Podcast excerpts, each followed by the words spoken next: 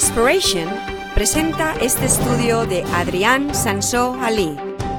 Esperamos que le inspire, que le ilumine y que le motive en la búsqueda de la verdad.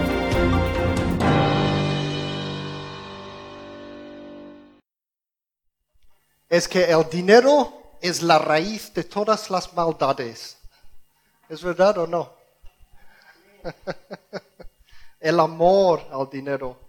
La Biblia dice que es el amor al dinero que es raíz de toda clase de maldad.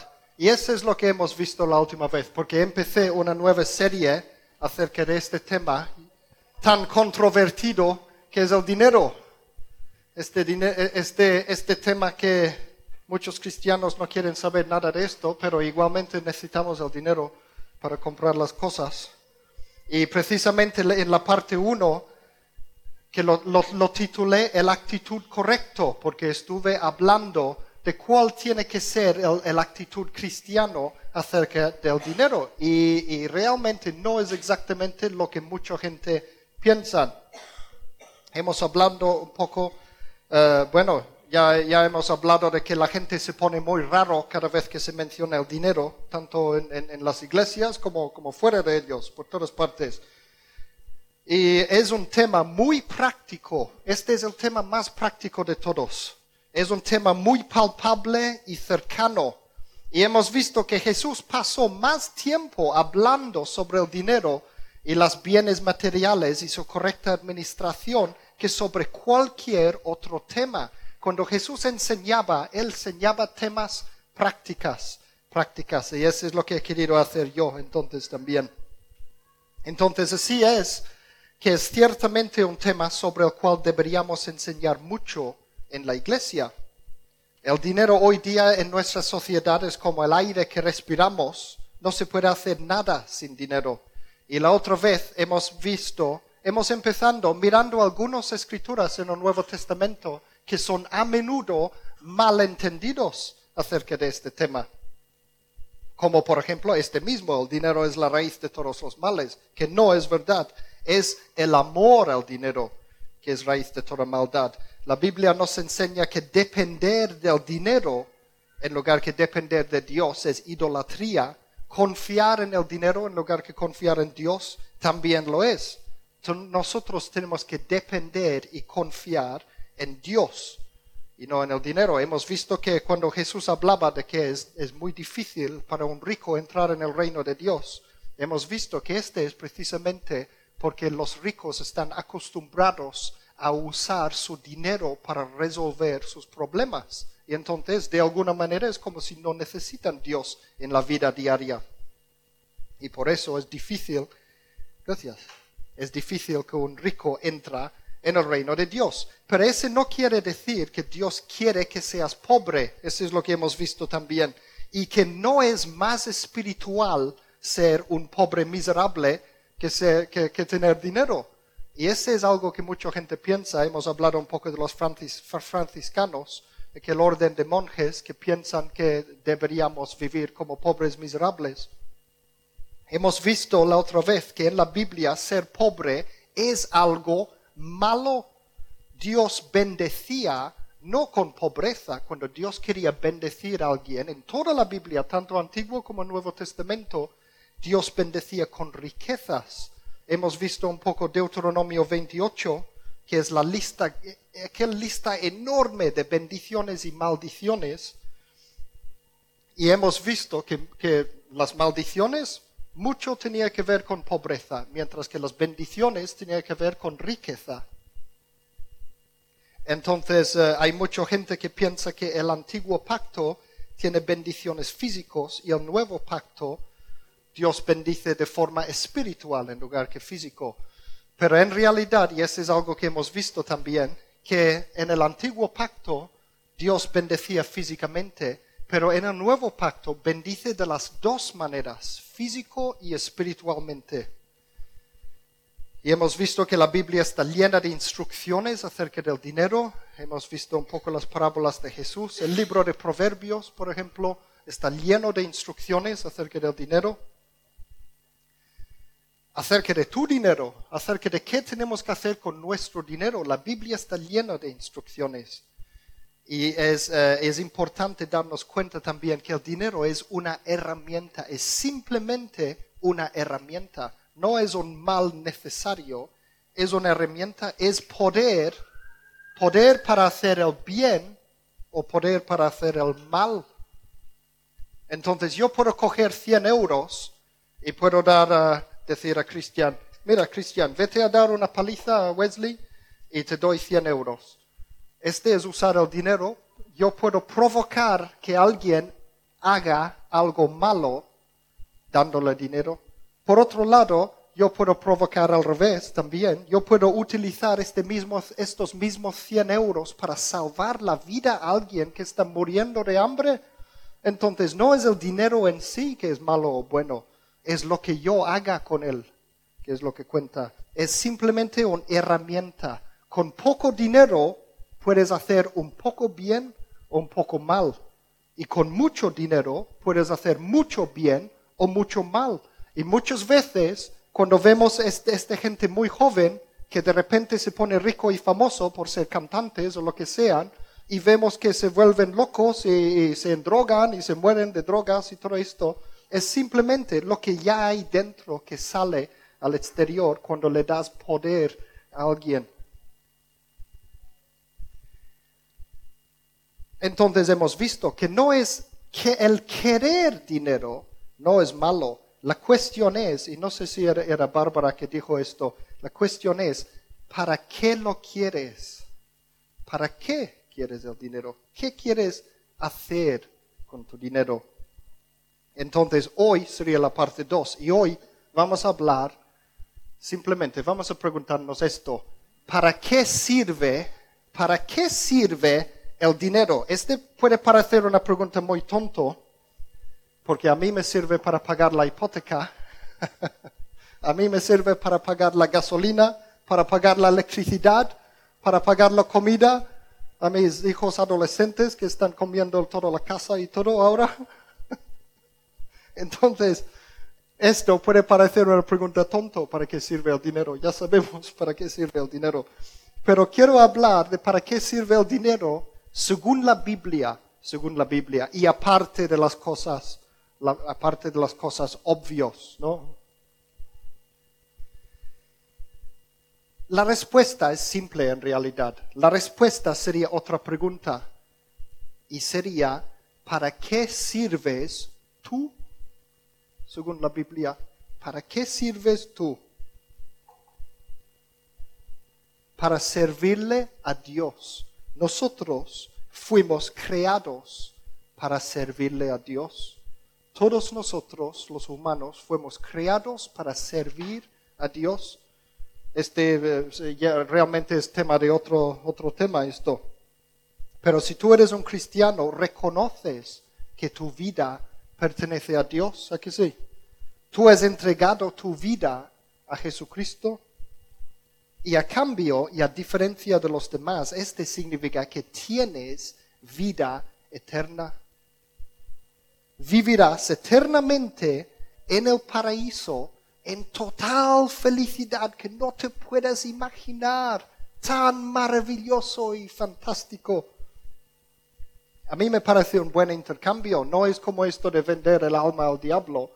Si tú das tu alma a Jesucristo, entonces a cambio vas a vivir eternamente en el paraíso, en el reino de Dios. Este nos tiene que hacer felices. ¿De quién eres?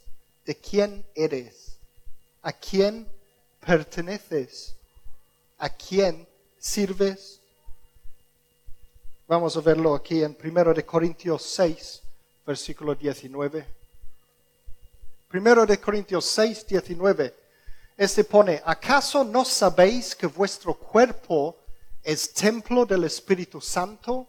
quien está en vosotros y que habéis recibido de parte de Dios.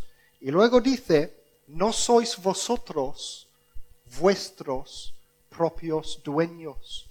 Nuestras vidas pertenecen a Dios. Entonces, ¿qué pasa con tus cosas? ¿Qué pasa con tus cosas?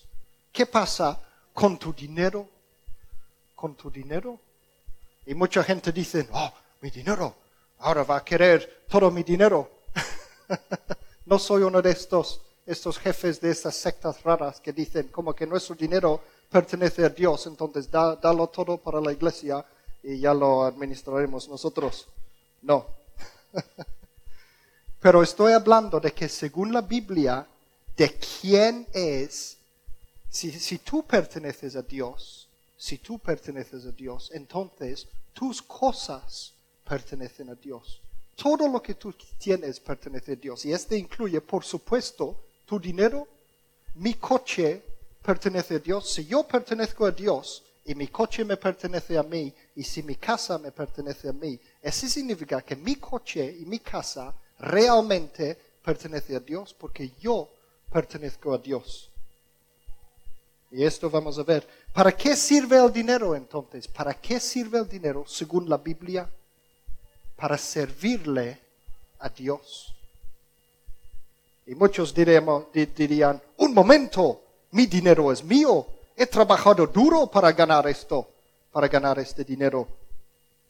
Vamos a ver Deuteronomio 8, versículos 17 a 18.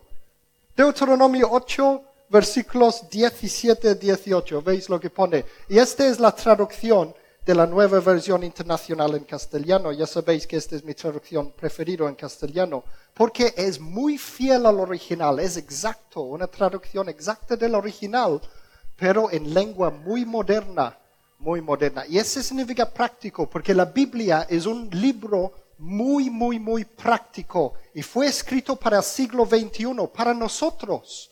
La Biblia no fue escrito para la gente de hace dos mil años, no existía la Biblia entera entonces. Dios escribió la Biblia para nosotros del siglo XXI y contiene cosas muy, pero muy prácticos. Y Jesús cuando enseñaba, enseñaba cosas prácticas, prácticas, prácticas de cada día. Mira lo que pone Deuteronomio 8, versículos 17 a 18 en lengua moderna pone, no se te ocurra pensar esta riqueza, que es dinero, este dinero es fruto de mi poder y de la fuerza de mis manos. Recuerda al Señor tu Dios porque es Él quien te da el poder para producir esta riqueza. ¿Qué es riqueza en la Biblia? Dinero. En el siglo XXI ese se llama dinero. ¿Quién ha creado tus manos? ¿Quién ha creado tus manos? Dios. ¿Quién ha creado tu cerebro para pensar? Dios. ¿Qué hubiera pasado si hubieras nacido sin manos para trabajar? ¿O subnormal del cerebro para no, poder ir a trabajar? ¿Qué tal si hubieras nacido en Bangladesh o en Haití, un país súper pobre que no tiene nada? Nosotros fuimos nacidos aquí, incluso con el, famoso eh, crisis Incluso con el famoso crisis, nosotros somos más ricos que la mayoría de la gente en toda la, historia y la mayoría de la gente del, de la planeta. Entonces, yo no, yo no elegí nacer aquí y en este tiempo. Es Dios que, quien eligió esto. Dios nos ha dado la capacidad de crear riqueza, de ganar dinero entonces no podemos decir, oh, este yo he trabajado muy duro para mi dinero, es mío, es mío, es mío. Si yo no soy mío, yo no soy mío, yo soy de Dios, yo pertenezco a Dios, mi vida pertenece a Dios. Entonces todo lo que tengo también es suyo, es suyo. Y no solo esto, no solo Dios te da, según esta escritura, la capacidad para producir dinero, sino que mira el Salmo 75, versículos 6 a 7. Porque Dios también es el que te promociona en el trabajo. Es Dios que te promociona, no los humanos. Salmo 75, versículos 6 a 7.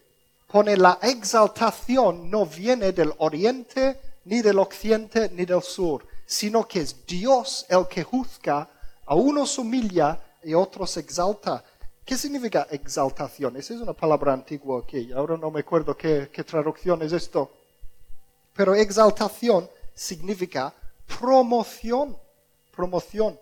Si yo hago bien en mi trabajo, supuestamente mis jefes tienen que darse cuenta y me, exaltan a un, una posición superior o me exaltan ah, honrándome, dándome, dándome más dinero y todo esto. No siempre pasa así, pero tendría que ser así. Pero realmente nos tenemos que dar cuenta que es Dios.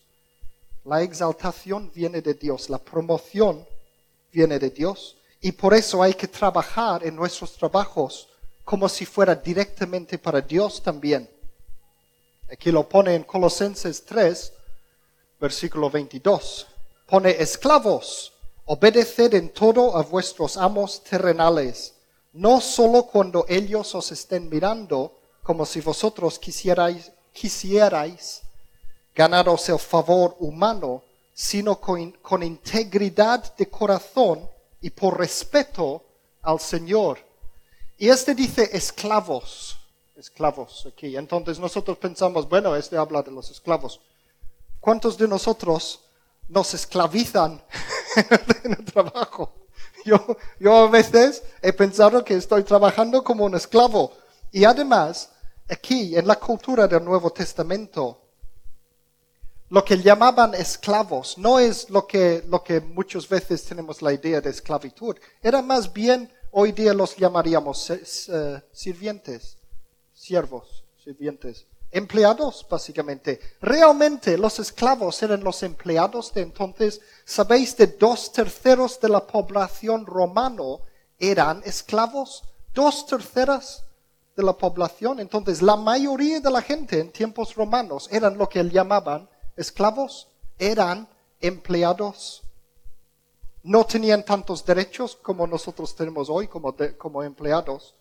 Eso significa que no debemos de quejarnos de nuestros trabajos.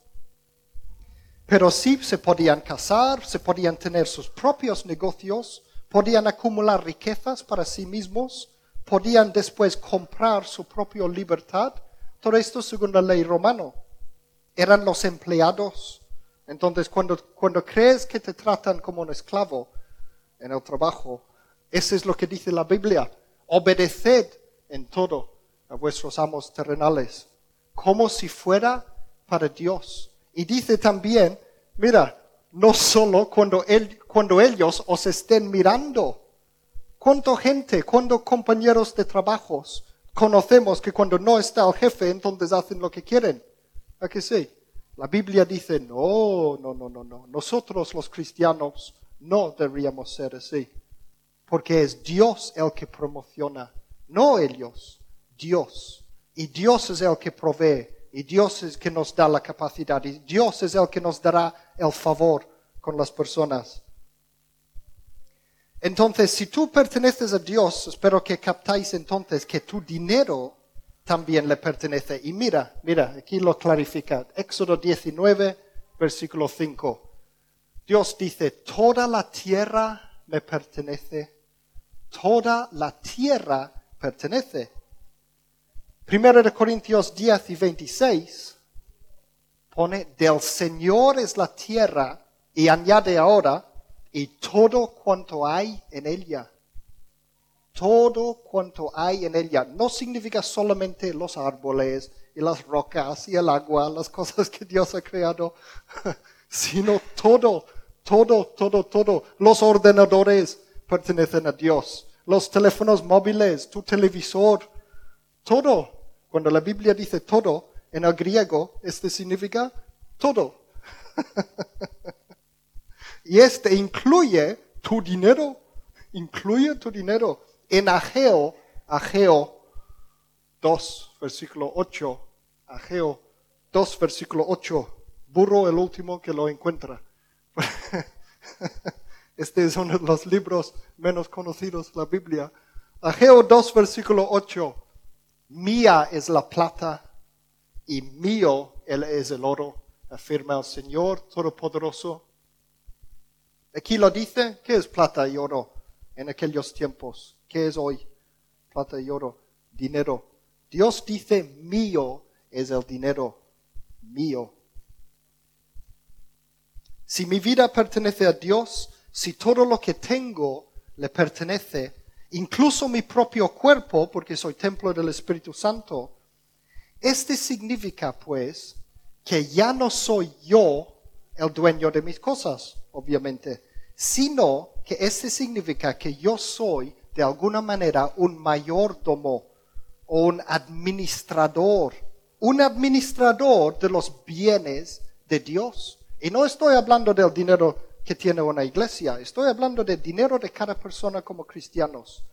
Tú eres un administrador de los bienes de Dios, porque tus bienes son los bienes de Dios. Entonces tú eres administrador o mayordomo de los bienes de Dios. Y nosotros tenemos delante de Dios entonces la responsabilidad de administrarlo correctamente. Y sabéis que Él te pedirá cuentas acerca de cómo has administrado sus cosas, su dinero, su dinero. Porque realmente, según la Biblia, no es tu dinero, es dinero de Dios. Lo que tú haces con tu dinero, pues, le importa un montón a Dios. Y hay tantas parábolas que tienen que ver con, esto, como hemos dicho. Pero vamos a ver uno hoy. Vamos a ver la parábola de los talentos. Seguro que todos conocéis la parábola de los talentos, ¿no? En Mateo 25. En que un amo daba cinco talentos a uno, dos talentos a otro siervo, un talento al otro, etcétera, etcétera, y luego tenían que administrarlo. Y hoy día los cristianos tenemos una tendencia de espiritualizarlo todo. Decimos, bueno, esta parábola en realmente tiene que ver con nuestros talentos que Dios nos da, como mi talento para hablar en público, para tocar el saxo, todo esto, habla de esto. Pues no, no, no. Sabéis que esta palabra, talento en inglés talent y en español talento, hoy día significa un, una, ¿cómo se dice? Una habilidad, una habilidad o aptitud. Pero cuando Jesús hablaba de talentos, no estaba hablando de esto, estaba hablando de dinero. Entonces, un talento eh, significaba dinero. Sabéis una cosa muy curiosa, y eso lo podéis mirar en los diccionarios de, de, dónde vienen las palabras en inglés, y en, tanto en inglés como en español. La palabra talento, el significado de hoy, lo que significa, cambió con esta parábola que dio Jesucristo. Tiene su origen, la palabra talento, que significa aptitud o, o es la o habilidad, aptitud o habilidad, tiene su origen en esta palabra, en esta palabra, ¿cómo se dice? Parábola de Jesús. O sea, antes de Jesús hablar del parábola de los talentos, los talentos significaban dinero y nada más. Después de esto, con los, con los siglos, cada vez que la gente leía la Biblia, empezaban a, a pensar, bueno, este también se podría aplicar a mis talentos como saxofonista o como otra cosa. Y entonces cambió el significado de esa palabra palabra talento. No sé si me estoy explicando bien. Pero míralo en el diccionario y lo veréis. Lo dice en las enciclopedias, dice que es gracias a esta parábola de Jesucristo. Bueno, a ver. Un talento, un talento en tiempos del Nuevo Testamento era la unidad de dinero más grande que había realmente era mucho más grande de lo que nosotros podemos pensar. Significaba más o menos 58,9 kilos de un metal precioso, o sea, plata o oro. Este era un talento. O sea, muchas veces bromeamos, yo puedo decir, ven aquí, Cristian, venga. Mira, yo creo que mi hijo pesa más o menos 59 kilos por allí. ¿Tú sabes cuánto? ¿Tú sabes cuánto? Más o menos me imagino que pesará unos 59 kilos. Muchas veces, cuando tú amas a una persona, tú puedes decir, él vale su peso en oro. ¿Vale? Imaginaros su peso en oro. Este es un talento. Un talento en la Biblia es el peso de mi hijo en oro, en oro. No es tanto, eh, sería menos porque el oro pesa más que una persona. Pero un talento entonces es 59 kilos de oro, más o menos. Mucho, mucho, mucho dinero. Algunos cálculos decían que es más o menos 2,5 millones de dólares en nuestro dinero de hoy día.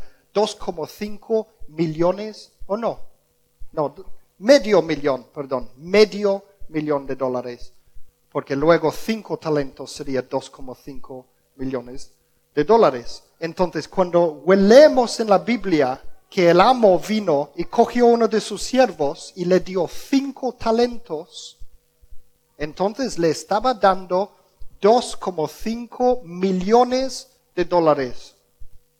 Mucho dinero, mucho, mucho, mucho dinero. Y es por eso que en la nueva versión internacional en castellano no dice talento, como que hoy día talento significa otra cosa. Directamente en esta traducción moderna dice mil monedas de oro, porque más o menos un saco de mil monedas de oro pesaría lo que pesaba un talento. Vamos a leerlo pues. Mateo 25, versículos 14 a 30.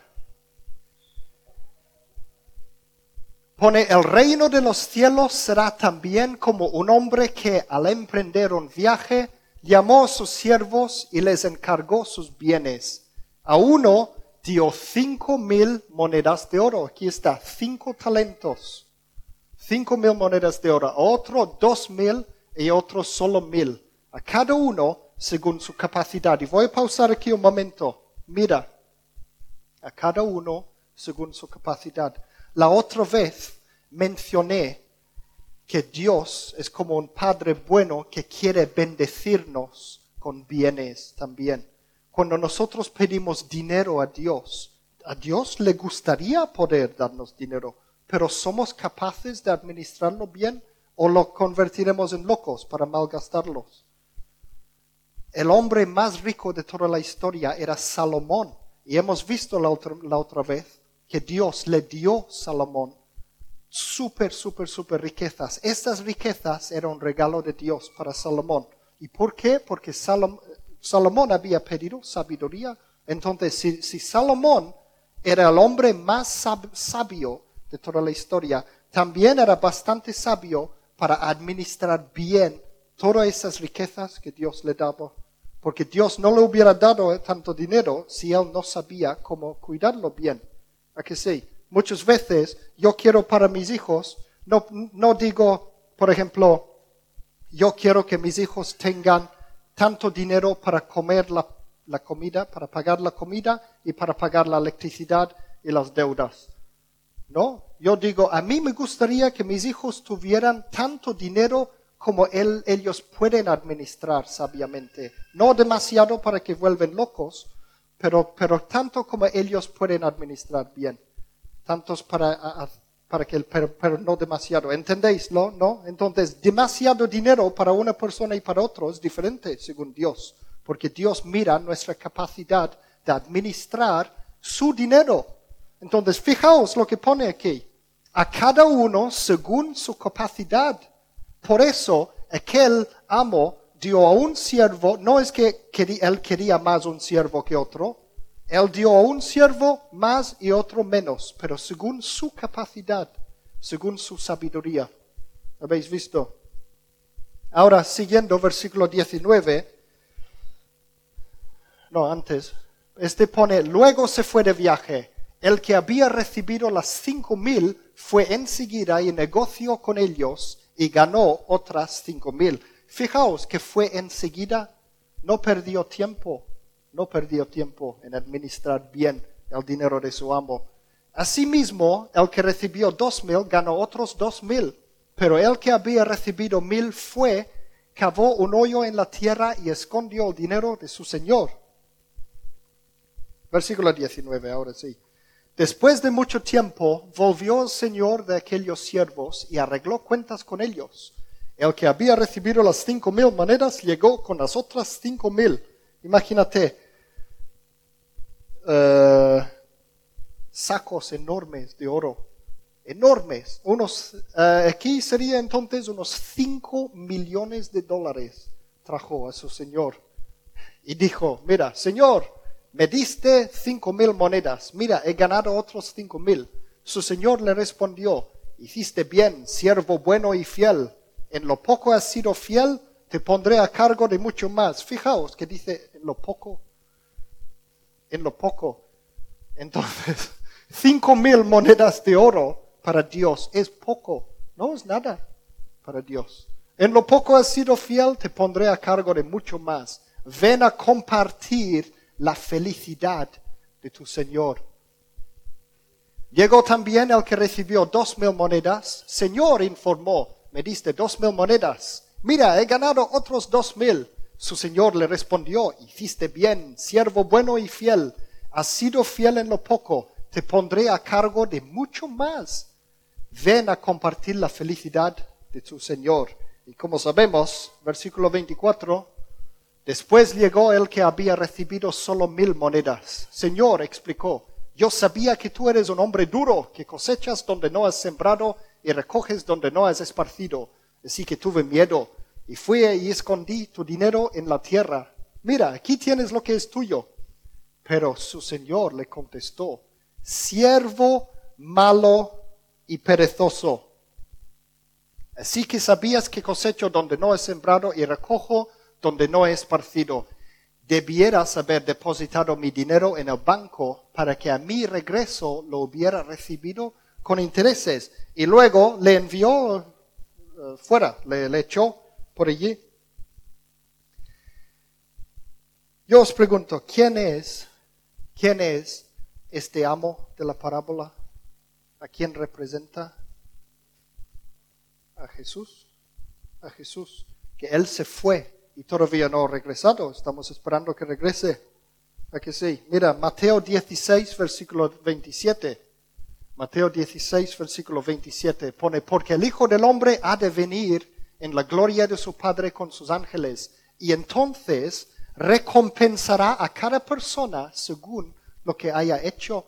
Este es el mismo el, amo que va a regresar y va a pedir cuentas a sus siervos. ¿Y quiénes son sus siervos?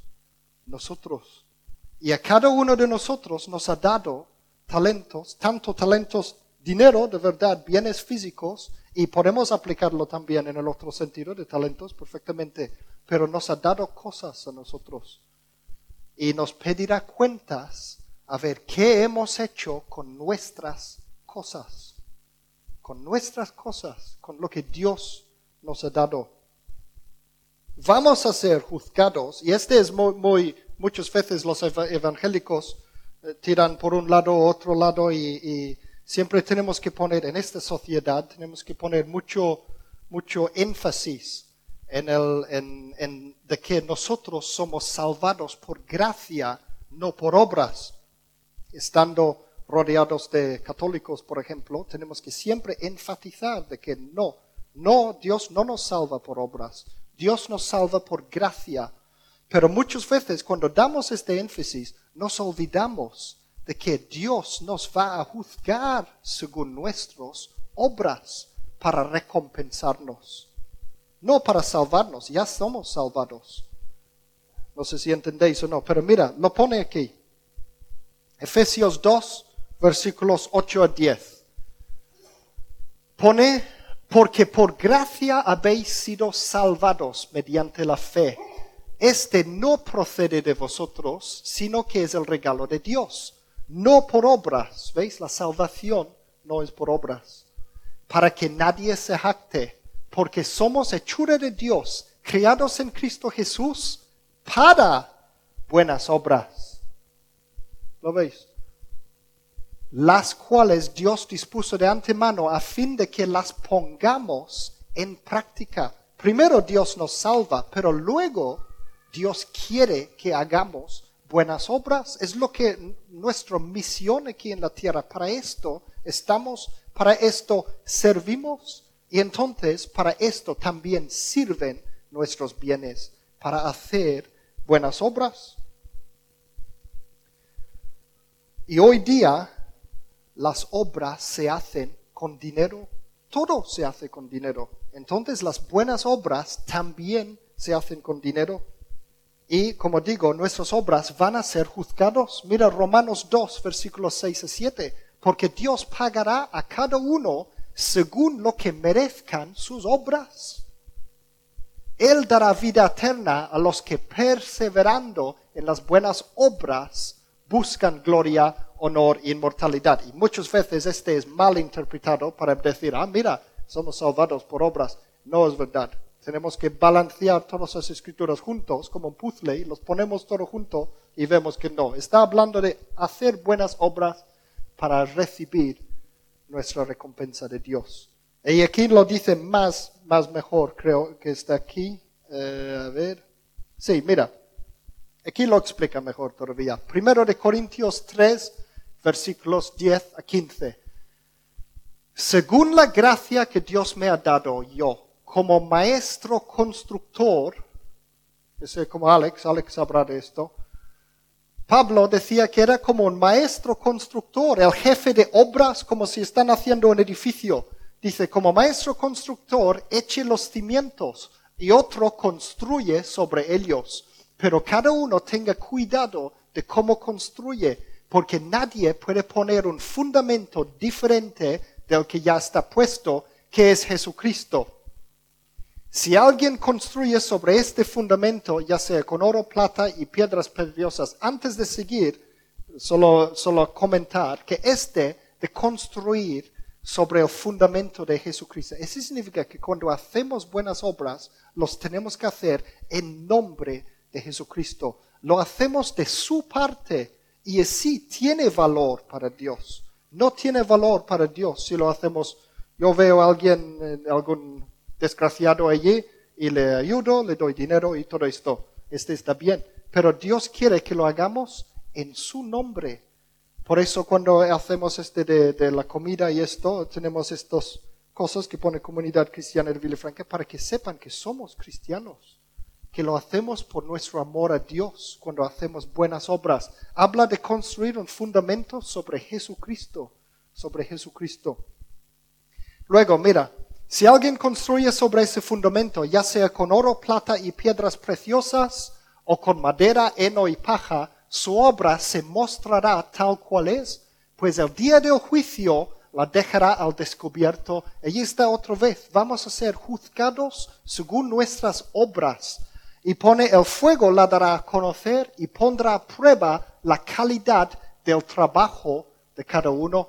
Si lo que alguien ha construido permanece, recibirá su recompensa.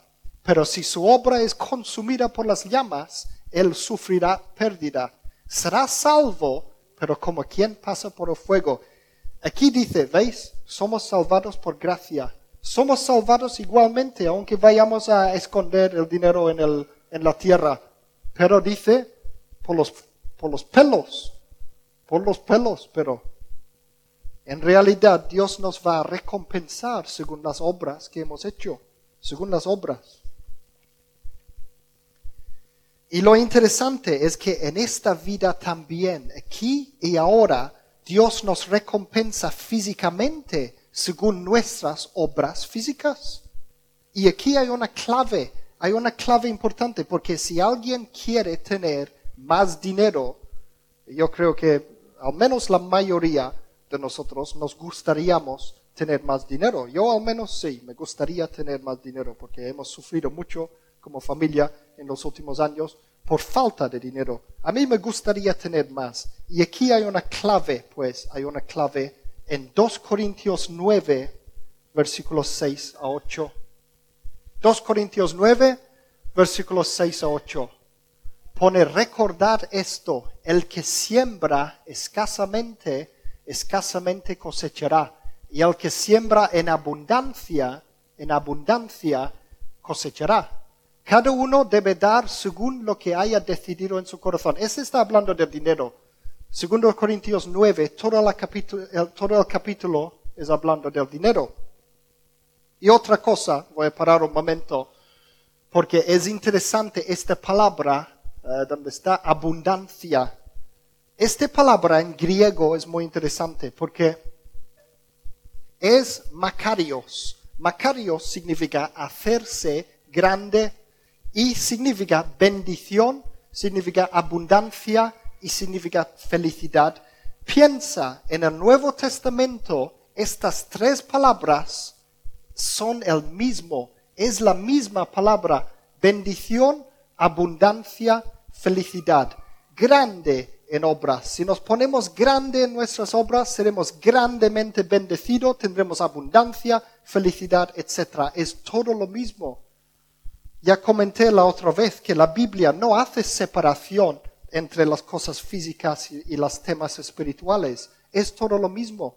Hoy día hablamos de que, bueno, este es un tema de cosas físicas. Yo eh, durante la semana hago lo que quiero con mi dinero y me olvido de Dios y todo esto. Y luego el domingo vengo a la iglesia y me pongo todo, todo santo y, todo esto. Me pongo a orar a Dios y, y darle gracias y todo esto. Y hacemos, tenemos nuestra vida espiritual en este rincón y nuestra vida física y, y de trabajo de cada día en este otro rincón.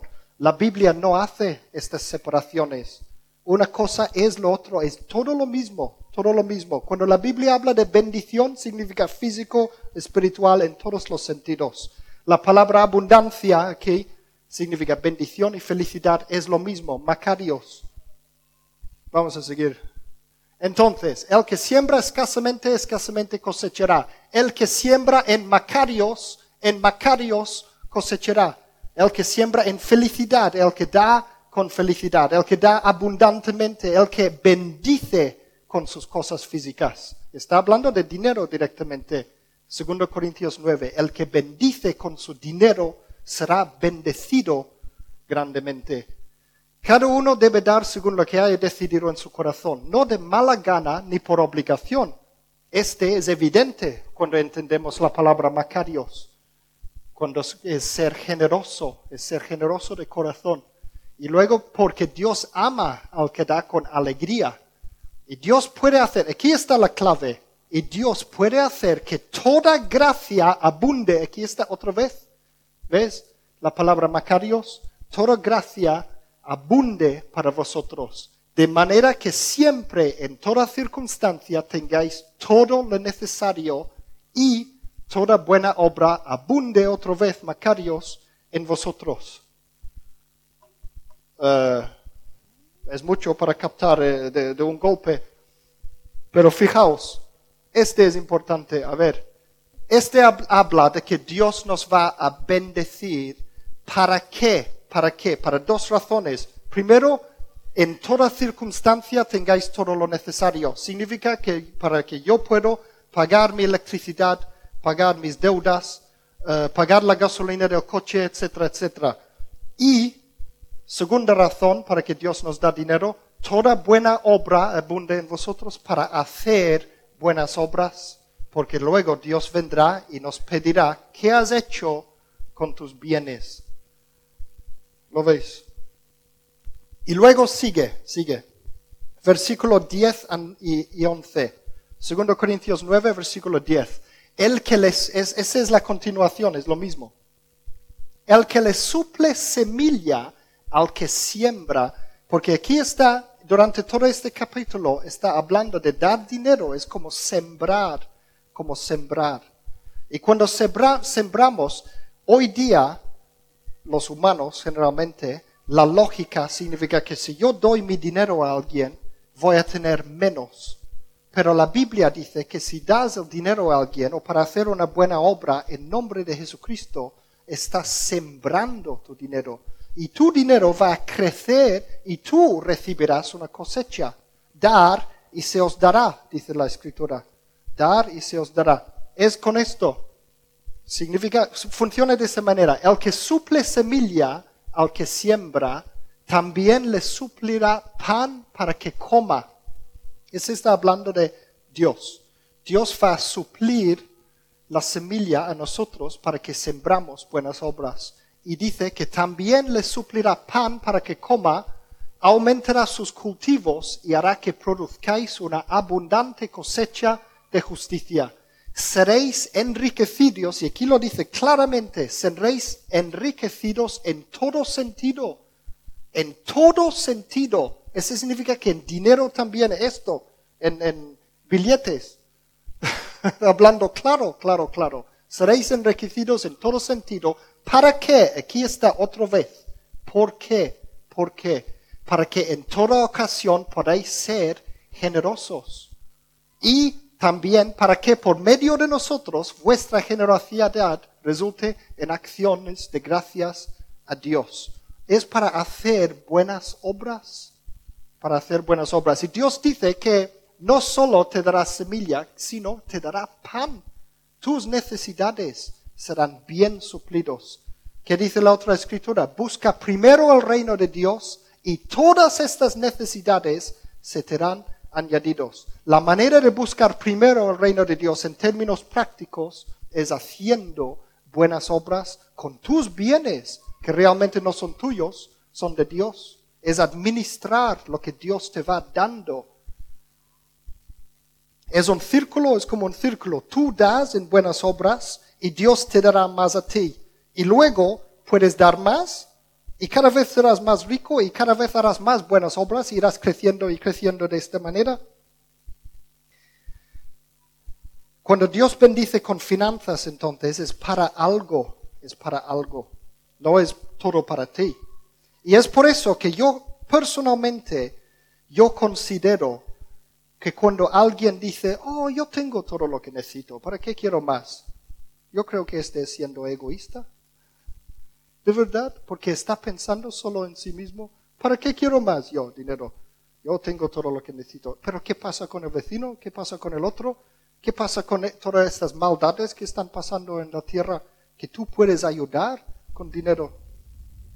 Si tú eres bueno, significa que vas a usar tu dinero para cosas buenas. Si tú eres malo, usarás tu dinero para cosas malas. ¿Entendéis? Voy a ilustrar, esto con una historia verdadero, verdadero. Y esta historia yo lo he titulado ¿Por qué deberíamos querer más dinero? Y esto nos puede parecer una burrada. ¿Por qué deberíamos los cristianos querer más dinero? No en el sentido malo como has visto la última vez algunas escrituras acerca de esto. No, oh, oh, para mí, para mí, todo en sentido egoísta, que la Biblia habla en contra de esto. No esto. Porque la Biblia dice también, tenemos que estar contentos con lo que tenemos. Esto lo, hemos visto la otra vez. Pero ya te, ya te digo, no es para ti, no es para ti. ¿Por qué deberíamos querer más dinero? Esta es una historia verdadera. ¿Conocéis este hombre? Este es un señor, un señor, es un hombre de negocios, era, era un hombre de negocios muy importante en Alemania él sí que era una de esas personas que podemos llamar filthy rich. La otra vez hemos hablado un poco de esa cosa de ser filthy rich, es ser tan rico que eres un guarro, un rico guarro de estos, de, hombre de negocios sucios de estos, que juega suciamente. Este era un cínico explotador de trabajadores durante la Segunda Guerra Mundial, un zar del mercado negro, jugador, mujeriego, y miembro del partido nazi. Este era un nazi. Y este sabía cómo ganar dinero, era muy listo. Cuando los nazis invadieron Polonia en 1939, él fue con ellos, él estaba con ellos, buscando oportunidades para hacerse rico. Él consiguió unos mil judíos para hacerles trabajar casi como esclavos en su fábrica de porcelana vitrificada en Krakow, allí en medio de donde había el holocausto. Pero poco a poco, al darse cuenta de la brutalidad, mira, aquí está con los nazis, con algunos de los nazis muy importantes de su día, al darse cuenta de la brutalidad, de la violencia, del terror y muerte que generaban los nazis entre la población polaca, tomó conciencia del horror de la ocupación y de la ideología nazi. Sabéis que Hitler quería deshacerse de, prácticamente todo el país. No quería a esta gente, decían que los veía como ratas a esta gente. Él, este hombre, el del medio, se dio cuenta de que los mismos judíos que trabajaban para él realmente no eran obreros baratos, sino seres humanos, madres, padres y niños expuestos a una matanza despiadada. Era horrible, horrible las cosas que les pasó a esta gente. Entonces él llegó a arriesgarlo todo. Él empezaba a cambiarse su parecer, empezaba a dejar, y este, este me, daba, me da mucho, me dio mucha emoción porque eh, llevo un par de semanas estudiando su vida y estudiando estos temas. Y este, este tema del holocausto, que era terrible, terrible, terrible. Él vio esto y él empezaba a ver, a arriesgarlo todo lo que tenía, todo lo que tenía, en varios intentos desesperados por salvar a sus obreros judíos de una muerte segura en los campos de concentración, gracias a la influencia que su fortuna le daba, su dinero. Era un hombre rico, muy rico. Y entonces él empezaba a sobornar a los nazis masivamente, grandes sobornos, para intentar salvar a alguna de esa gente. Y este hombre entonces, que era, me, toca mucho el corazón esto, este hombre que era, gracias, este hombre que era muy rico, muy rico, ¿sabéis lo que gastó? Todo lo que tenía, todo, todo, todo lo que tenía. Como aquel hombre rico que Jesús le pidió, vende todo lo que tienes para dar a los pobres. Él empezaba aprovechando de esa gente y acabó, acabó dando todo lo que tenía, todos sus millones, todas sus riquezas, para salvar las vidas a uno, unos 1200 judíos que vivían en medio del mismo holocausto de la Segunda Guerra Mundial. Y este es su nombre, Oscar Schindler. Oscar Schindler. ¿Habéis oído de él ahora? Este es una foto un poco más adelante, un poco más mayor. Aquí.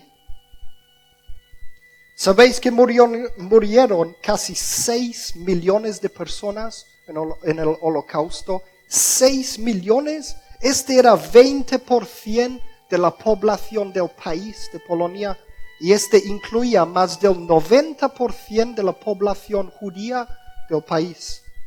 Schindler gastó toda su, fortuna básicamente con, con, perdón, comprando las vidas de los judíos o los nazis uno por uno, los iba comprando, comprando sus vidas, con la excusa de que eran sus obreros y los necesitaba para, para primero era una fábrica de, de cerámica, pero luego lo tenía que cambiar en una fábrica de armas para los nazis, solo porque si no iban a cerrar la, su fábrica y matar a, a sus obreros. Entonces, primero cambió lo que fabricaban y además empezaban a, se aseguraban de que todas las armas que salieron de su fábrica eran defectuosos, no funcionaban. Entonces no podían matar a nadie con esas cosas. Y seguía teniendo su fábrica abierta, pagando montón, montón, montón de dinero. Y solo era para guardar las vidas de, de sus personas, sus obreros. Entonces, ¿Cómo lo hizo él? ¿Cómo lo hizo? Lo hizo con dinero, con dinero, con su pasta, con dinero. El dinero es poder, ya lo voy diciendo varias veces, es poder para cambiar el mundo por bien o por mal. Y este hombre Schindler lo sabía perfectamente. Nadie más que él sabía qué poder tiene el dinero. Sabéis, por supuesto, él es muy famoso por la película Schindler's List, que lo hizo Steven Spielberg, que es un judío. Entonces es algo muy, muy cercano al corazón de Steven Spielberg. Y él hizo esa película Schindler's List. Y, uh, y esta película además es muy recomendable para que lo veáis. No es para niños, eh, tiene muchas cosas horribles. Aún así, no tan horribles como realmente pasó en la vida real. Pero... Uh, él, Steven Spielberg, quería hacer esa película a propósito lo más exacto a la realidad que podía. Entonces, casi todos los eventos de, que salen en la película son exactos a lo que realmente pasó. Y hay una última escena en la película. Ay, que a mí me toca mucho, me toca mucho. Porque después de ver toda la película de tres horas, llegas a una de las últimas escenas de la película y es muy clave lo que dice. Es el, es el, eh, el, eh, el actor es Liam Neeson. No sé si lo habéis visto. Eh, llevo dos semanas llorando cada vez que pensaba en esto. Aquí está al final de la película, se pone a llorar, se pone a llorar y dice, dice lo siguiente, dice, podría haber sacado más, dice, podría haber salvado más. y dice, dice, si ojalá hubiera ganado más dinero, dice, si hubiera ganado más dinero, imaginaros, y este es en la vida real, este pasó de verdad. Imaginaros que Schindler era un billonario en lugar que un millonario. A lo mejor podría haber evitado el holocausto y todo. Y él se dio cuenta. Y se pone, se pone aquí, aquí está con su coche y está diciendo, ¿por qué no vendí mi coche para salvar 10 personas más? Ay, Bueno, ¿y tú qué entonces? ¿Y nosotros qué? ¿Qué tiene que ver esto con nosotros? Claro que Schindler estaba en un momento clave de toda la historia. ¿En su lugar hubieras hecho lo mismo? Él, casi le cogían varias veces, casi se metían a él en la cárcel, le hubieran matado a él también. ¿Hubiéramos arriesgado todo esto nosotros también en su lugar? ¿Sabéis que hoy día Hoy día hay miles de personas que están muriendo cada día, que se pueden salvar con solamente un poco de dinero, personas que están muriendo de hambre, personas que están que han, eh, tenido desastres naturales en sus países o guerras o todo tipo de, de desastres. Sabéis que hay cantidad de ONGs que se dedican a intentar salvar a esta gente. Sabéis que hoy día siguen siguen las torturas y matanzas diabólicas y además encima hoy día son los mismos cristianos, son el grupo de personas más perseguidos de cualquier grupo de personas del mundo, son los cristianos. Hay tantos países que están matando, a torturando a los cristianos, son, solamente porque son cristianos. Hay una, ONG, no sé si lo conocéis, se llama Amnesty International Amnesty International es un ejemplo de un ONG que hace lo mismo que hacía Schindler, hace lo mismo, ellos sobornan a los terroristas para que dejan libre sus presos, ellos defienden los derechos humanos alrededor del mundo. Y aquí hay un, anuncio, ellos siempre ponen anuncios muy fuertes, que hay un anuncio, alguien está matando a alguien y toda la gente de nuestros países están alrededor dando la espalda. Nosotros queremos vivir nuestras vidas con nuestro dinero y nuestras cosas y nos damos la espalda a lo que está pasando en otros países. Y muchas veces incluso debajo de nuestras narices pasan cosas horribles. El dinero, este, este en particular, este ONG, utilizan dinero para ayudar a esta gente, para salvarles. Entonces yo digo que nosotros los cristianos necesitamos ganar y tener más dinero que nunca para hacer el bien en el mundo. Y sabéis que hay, para mí hay demasiados cristianos todavía que aún teniendo la posibilidad de ganar mucho dinero, no quieren porque creen que el dinero es malo. Oh, no, dinero eh, no es espiritual tener dinero. Es muy espiritual tener mucho dinero y ayudar a otras personas con este dinero. Este sí que es espiritual, según Jesucristo. Y entonces, ¿qué pasa en este planeta, en, nuestra sociedad? El dinero acaba en manos de los malos de la película, en lugar que en, mal, en manos de los buenos, porque muchos buenos no quieren tener dinero. Deberíamos querer tener dinero. Entonces son los malos los que dirigen el mundo con su dinero. Y es más, los cristianos tenemos un trabajo muy específico que nos mandó Jesucristo, ¿a que sí? Nuestra misión, la gran comisión, Mateo 28, versículo 19 y Marcos 16, 15. ¿Cuál es? nuestra misión, id y hacer discípulos de todas las naciones, predicar las buenas noticias, el Evangelio a todas las naciones. Y este hoy día se hace con dinero, se hace con dinero esto. Y los que hay, hay gente que ellos mismos van y predican y los que no podemos hacer esto, deberíamos dar nuestro dinero para que puedan ir y predicar. Todos colaboramos en esto. Es una colaboración de todos los cristianos, todos los siervos de Jesucristo. Tenemos este mandamiento, es un mandamiento bajo un nuevo pacto, ir y predicar el Evangelio a toda criatura. Entonces hoy día se hace esto juntándonos, poniendo junto el dinero para hacerlo. Y así, además, piensa que haciendo esto no solo estaremos salvando vidas físicas, sino salvando almas. ¿Qué pasa con salvar las almas de las personas? Salvando las vidas eternas de las personas. Hoy día se hace con dinero. Primero tienen que escuchar quién es Jesucristo. Para esto mis ONGs favoritos son los que hacen las dos cosas, alivian el hambre, ayudan a los pobres, pero predicando al mismo tiempo el Evangelio, lo hacen en nombre de Jesucristo. Así estamos construyendo nuestras buenas obras en el fundamento que es Jesucristo, como dice la Biblia. ¿Para qué sirve el dinero entonces? Para servirle a Dios en obras buenas. Ya hablaremos más del tema del dinero porque hay un montón más que enseñar acerca de ese tema. Bueno, que Dios os bendiga. Y lo que me gustaría es poner esta última parte, terminar con poner esta última escena de la película de Schindler para que veáis lo que ocurre y quiero que escucháis atentamente lo que está diciendo este actor Liam Neeson en esta parte.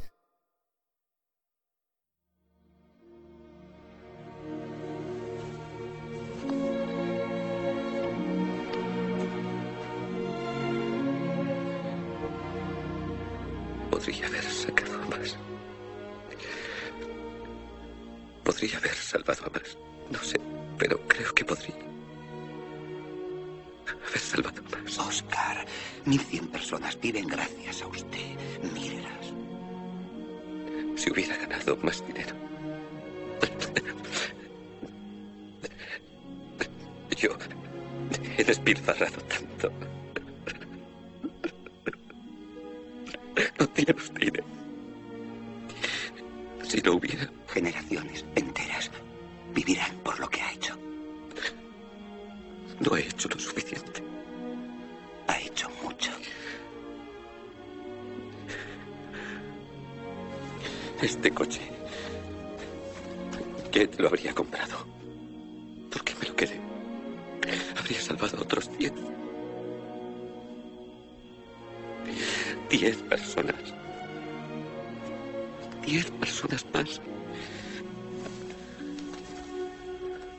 Y esto. Dos personas. Es, de oro. Dos personas más. Me habría dado dos personas por el alfiler. Por lo menos una. Una más. Una persona más. Una persona externa. Por esto. Podría. Podría haber salvado a una persona más. Y no lo hice. No lo hice. No lo hice. No lo hice.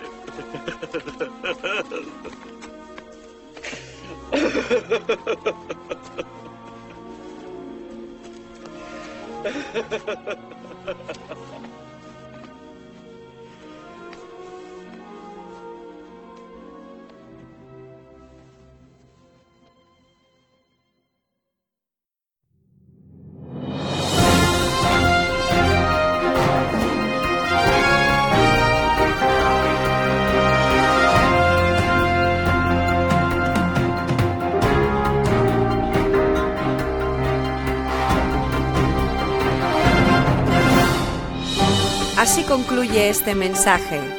Confiamos que le haya bendecido y que le haya inspirado a continuar la búsqueda de la verdad. Para más información, visita nuestra web www.singspiration.es. Gracias por apoyar esta obra social.